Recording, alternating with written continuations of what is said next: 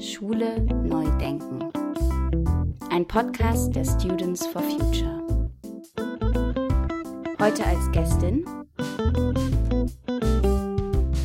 Katharina Killmann.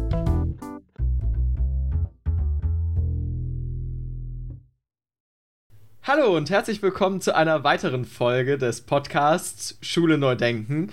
Mein Name ist Christian und an meiner Seite sitzt Mi und natürlich haben wir wieder einen wunderbaren Gast heute bei uns im Podcast. Der da ist Mi. Ja, es ist Katharina Killmann, auch ein herzliches Willkommen von mir. Und ich bin super froh, dass wir dich heute hier begrüßen dürfen. Katharina Killmann ist Lehrerin für Geografie und Französisch und ja, ist auch BNE-Koordinatorin und was das bedeutet, erzählt sie euch selbst. Hallo Katharina. Hallo Mi.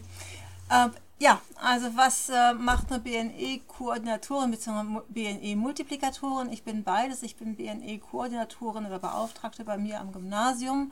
Ich bin tätig am Albrecht-Weinberg-Gymnasium in der Rauderfehn Ostfriesland ähm, eine BNE-Koordinatorin an einer Schule hat vor allem die Aufgabe, die Ziele der UN-Dekade Bildung für nachhaltige Entwicklung umzusetzen und auch die Ziele der Agenda 2030. Das heißt, Projekte koordinieren, Schüler in Citizen Science Projekte einbinden und entsprechend viele, viele ja, Menschen von der Zivilgesellschaft einzuladen in die Schule hinein, um ähm, das, was draußen passiert, erfahrbar für Schüler zu machen, sie äh, zu beteiligen. Ähm, gleichzeitig bin ich BNE-Multiplikatorin in Ausbildung am Niedersächsischen Landesinstitut für Qualitäts, äh, schulische Qualitätssicherung.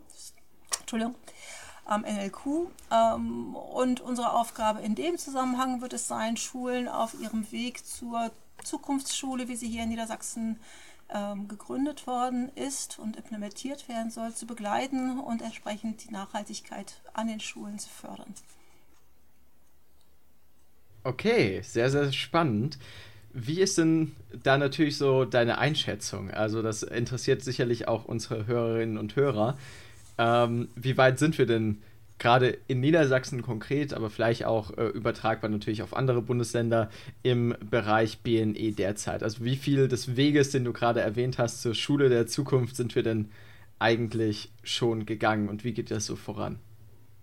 Ich glaube, dass der Weg noch äh, ein längerer ist, aber nichtsdestotrotz wir hier in Niedersachsen einen sehr, sehr großen Schritt nach vorne gemacht haben, auch dank Margret Rassfeld und ihrer Schule im Aufbruch dass jetzt doch ein Nachhaltigkeitswind durch das Bundesland hindurch weht und wir uns auf den Weg gemacht haben, den Orientierungsrahmen äh, Bildung für nachhaltige Entwicklung, der von der KMK und der, ähm, entsprechend umgesetzt oder beziehungsweise gefordert wird, so muss ich sagen, entsprechend auch wirklich umzusetzen, an den Schulen bekannt zu machen und auch die Implementierung voranzubringen. Ja, und ein Schritt, den ihr ja gemacht habt an eurer Schule, ist ein Team for Future. Ähm, vielleicht möchtest du einfach mal darüber erzählen, aus welchen Menschen besteht dieses Team, was sind eure Aufgaben, was sind Dinge, die ihr, was sind eure Ziele? Und ja, erzähl doch einfach mal. Also das Team for Future ist ein Zusammenschluss, ein echtes Team, was sich auf Augenhöhe bewegt, was aus Schülern unterschiedlichster Jahrgänge zusammengesetzt ist, aus Eltern, die sich einbringen und aus Lehrern. Wir sitzen in unserer Freizeit nachmittags zusammen mit dem festen Ziel, mehr Nachhaltigkeit in die Schule zu bringen und das auf unterschiedlichen Ebenen. Wir haben damit sozusagen schon bei unserer Gründung Sommer 2019 den Whole School Approach ein Stück weit vorgenommen. Das heißt, wir haben mittlerweile in unserem zweiten vollen Jahr auch sogar noch die FÖJler dabei, die Schulsekretärin, die Europäische Freiwillige. Das heißt, wir leben wirklich als Gruppe mit der gesamten Schulgemeinschaft, zumindest die, die sich in der Gruppe vertreten sehen wollen, gemeinsam diesen Gedanken mehr Nachhaltigkeit im Alltag umzusetzen. Und das ist unglaublich wichtig, weil auch in der Gesellschaft ist es wichtig, dass alle Ebenen mitziehen. Es kann nicht nur sein, dass wenige kleine Grüppchen Nachhaltigkeit propagieren. Aber es muss auch gelebt werden. Es muss von möglichst vielen Menschen vorgelebt und mitgelebt werden. Und ähm, in dem Zusammenhang ist es ganz wichtig, auch vor allem die Schüler zu ermutigen. Es ist gar nicht so cool, sich mit Nachhaltigkeit zu beschäftigen. Also zumindest bei uns an der Schule erfordert das doch einen gewissen ja, Mut, sich dieser äh, gegen äh, sämtliche Sprüche, die es damit unterhagelt, zu äh, stellen. Es erfordert auch Engagement, sich nachmittags in der Freizeit, ohne dafür eine Note oder Anerkennung in anderer Form zu bekommen, hinzusetzen und zu sagen, okay, ich will was bewegen, was kann ich wohl bewegen? Und es ist auch wichtig, dass man halt, das ist ein Teil der Aufgaben auch von uns Erwachsenen, zu gucken, dass wir Projekte auf unterschiedlichen Ebenen haben, also langfristige Projekte wie beispielsweise die Mensa äh, nachhaltiger gestalten. Das ist so ein langfristiges Projekt, was über mehrere Jahre gehen wird. Ähm, das ist etwas für Menschen mit lange, langem Atem und je jünger die Schüler sind, entsprechend kurzfristige Projekte, die einfach schnell einen Erfolg zeitigen, wo schnell auch Anerkennung deutlich wird. Und das hatten wir jetzt zuletzt im Winter 2020 auch entsprechend mit den Saatbomben, die wir gebastelt haben und an die Schulgemeinschaft als Art Weihnachtskugel sozusagen verschenkt haben und zu einer Challenge, einer Einpflanz-Challenge aufgerufen haben, die wir in diesem Schuljahr weiter begleiten mit Fotos und Stop-Motion-Filmen und das am Ende dann auch prämiert wird. Das sind ja wahnsinnig kreative Aktionen. Also äh, für mich als jetzt jemanden, der auch mal selbst zur Schule gegangen ist, wie jeder, ähm, kommt da mir auch direkt der Gedanke, dass ihr ja viel mehr abdeckt als so die klassische AG, sag ich mal.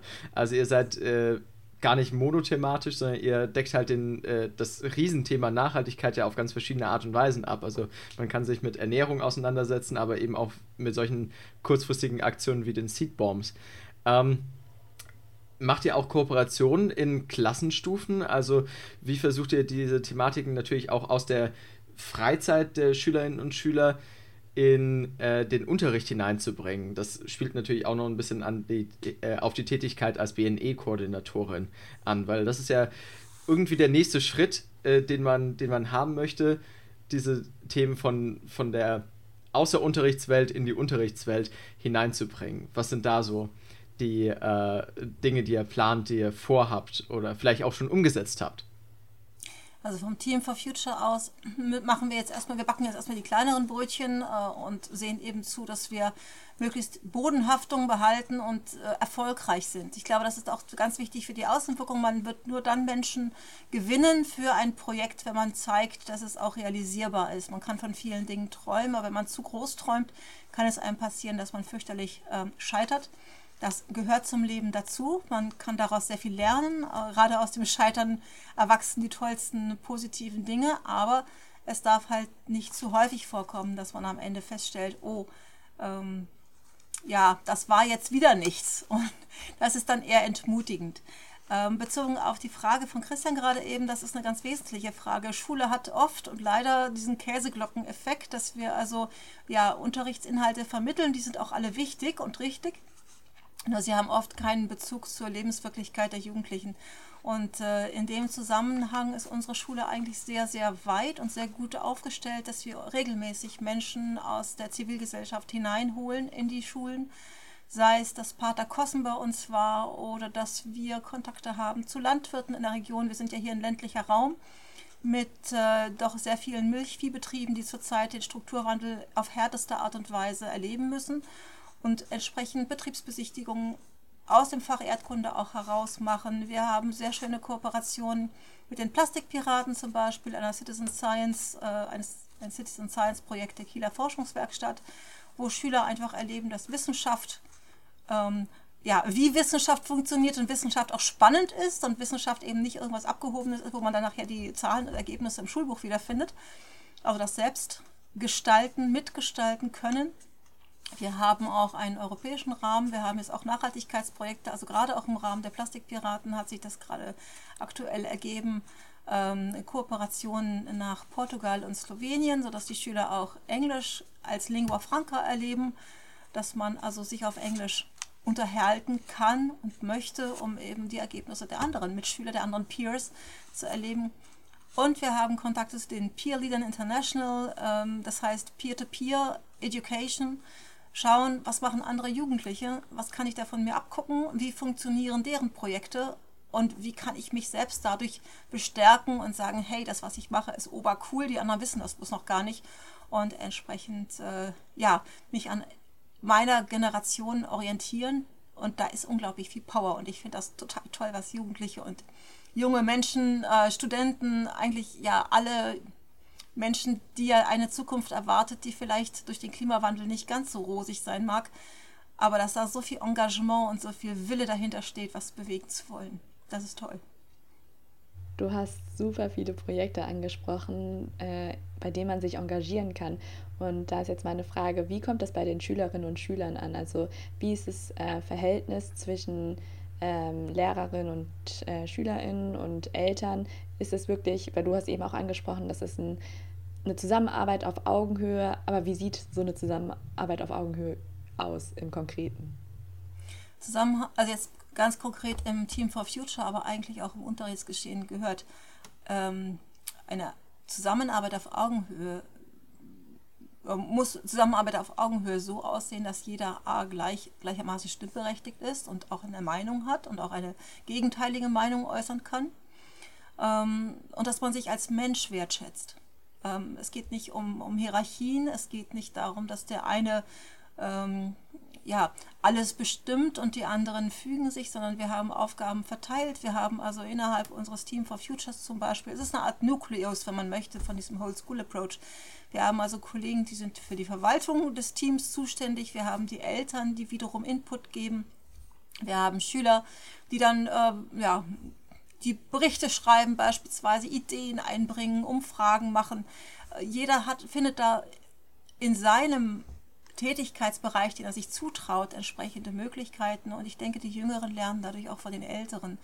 Ähm, denn irgendwann sind die Älteren ja weg, das muss man ganz ehrlich sagen. Wer dann spätestens 11. Klasse angelandet ist, der wird in der Oberstufe weniger Zeit haben. Und entsprechend müssen bis dahin die Jüngeren dann die Aufgaben gelernt haben und auch entsprechend übernehmen können. Tun die auch. Also gerade die Jüngeren sind da deutlich mutiger und äh, sagen sich einfach, ach, das wird schon und ich mache das wohl ich glaube, auch gerade das macht es ja dann doch auch wieder cool, weil wir haben ja so ein bisschen den Bogen gespannt von irgendwie Nachhaltigkeit ähm, ist auch ja, also du hattest erwähnt äh, am Anfang von der Aufzeichnung, ja, Nachhaltigkeit sei nicht das coolste Thema, aber ich glaube gerade so in dieser Interaktion und dann auch Leute kennenzulernen, die sich äh, konkret damit äh, zu beschäftigen und zu merken, okay, es geht ja auch total anders. Das muss ja auch ganz viel Begeisterung eigentlich auch erzeugen bei den Leuten, äh, bei den Schülerinnen und Schülern, die dann da mitmachen. Was ist denn so vielleicht zum Abschluss noch so das schönste Erlebnis oder das erfolgreichste Erlebnis, ähm, das du jetzt in dieser ganzen Arbeit gewonnen hast? Erzähl uns doch äh, gerade davon äh, kurz, dann können wir nämlich auch zeigen, dass so etwas umsetzbar ist und erfolgreich und die Leute vielleicht ein bisschen motivieren, ähnliche Projekte bei sich zu starten. Also das, was ich äh, für mich als, das hat jetzt direkt beim Team for Future nichts zu tun, aber als wir die Public Climate School in der Schule hatten, ähm, die Begeisterung der Schüler zu erleben. Und das, was ich wirklich immer wieder gerne erzähle, weil es mich auch zutiefst berührt hat, ist wirklich, dass die Schüler dieses äh, ja, hybride Unterrichten, sprich analoger Lehrer, digitaler Lehrer, sie kannten mir ja nicht, sie haben im Prinzip erst kurz vorher eine Einführung gehabt, aha, hm, äh, das ist also jetzt die Person, die den Unterricht mit uns macht. Ähm, die Emotionalität, die aufgebaut wurde zwischen mir, die ja nur am Bildschirm war, und dem, was sie aber den Schülern mitgegeben hat und das, was bei den Schülern angekommen ist. Und das spontane Klatschen am Ende einer digitalen Unterrichtsstunde, wo Mi uns ja gar nicht hören konnte, dieses, diese Herzens, dieses Herzensbedürfnis, sich mitzuteilen, zu sagen, hey, das war total cool, das ist etwas, was ich auf jeden Fall mitnehme und was mich auch weiterhin daran glauben lässt, dass junge Menschen unglaublich motiviert sind und auch motivierbar sind und gerne sich engagieren möchten. Sie müssen nur ermutigt werden dazu. Das freut mich so zu hören, jedes Mal, Katharina, wenn du das erzählst. Und es, es hat auch so viel Spaß gemacht. Also für diejenigen, die jetzt gerade nicht wissen, wovon wir sprechen. Ich hatte, wir hatten mit dem Schulprogramm auch dieses hybride Format gemacht. Wir haben einen Livestream gestartet, haben Unterrichtsstunden vorbereitet. Die Lehrerinnen und Lehrer konnten sich die Materialien und Unterrichtsverlaufspläne im Vorhinein herunterladen und sie dann austeilen. Und ja, ich habe eine Probestunde mit Katharinas Klasse machen dürfen, um einfach mal auszutesten, ja, geht das Konzept, was in unseren Köpfen ist, überhaupt auf oder ähm, klappt es gar nicht? Und es hat so viel Spaß gemacht. Also am Ende haben wir auch noch ein Interview äh, geführt mit einer Gruppe, die den Arbeitsauftrag davor hatte. Und ich habe durch den Livestream mit der Klasse dann gesprochen und das war super cool und ich sehe ja auch so viel Potenzial und bin da auch so dankbar dafür, Katharina, dass du es mit mir geprobt hast und äh, mir auch Feedback gegeben hast und da auch dabei bist, den anderen zu erzählen, dass es klappen kann. Und ähm, ja, vielen, vielen Dank auch nochmal, dass du diesen Moment äh, mit uns geteilt hast. Und das waren wunderschöne Schlussworte von dir eben. Und ja, es sind auch wieder schon 15 Minuten rum und Was? das geht echt schnell. Ja. ähm, wir bedanken uns ganz herzlich auch für deine ganze Arbeit, die du machst als BNE-Koordinatorin und dass du die Hoffnung nicht aufgibst. Ich meine, du bist schon seit wie vielen Jahren dabei? Seit 2007 an dieser Schule. Seit 2007, also schon eine ganze Weile, wow. viel länger als wir und bist immer noch dabei und das gibt mir einfach Motivation oder uns Motivation, da weiter zu unterstützen und ich glaube, dieses auf Augenhöhe miteinander zu lernen und voneinander zu lernen, das merke ich einfach gerade so sehr an unserer Zusammenarbeit. Und ja, vielen, vielen Dank, dass du heute dabei warst und an alle Zuhörerinnen und Zuhörer. Vielen Dank, dass ihr eingeschaltet habt und bleibt gespannt für die nächste Folge. Macht's gut. Tschüss. Tschüss. Schule neu denken. Ein Podcast der Students for Future.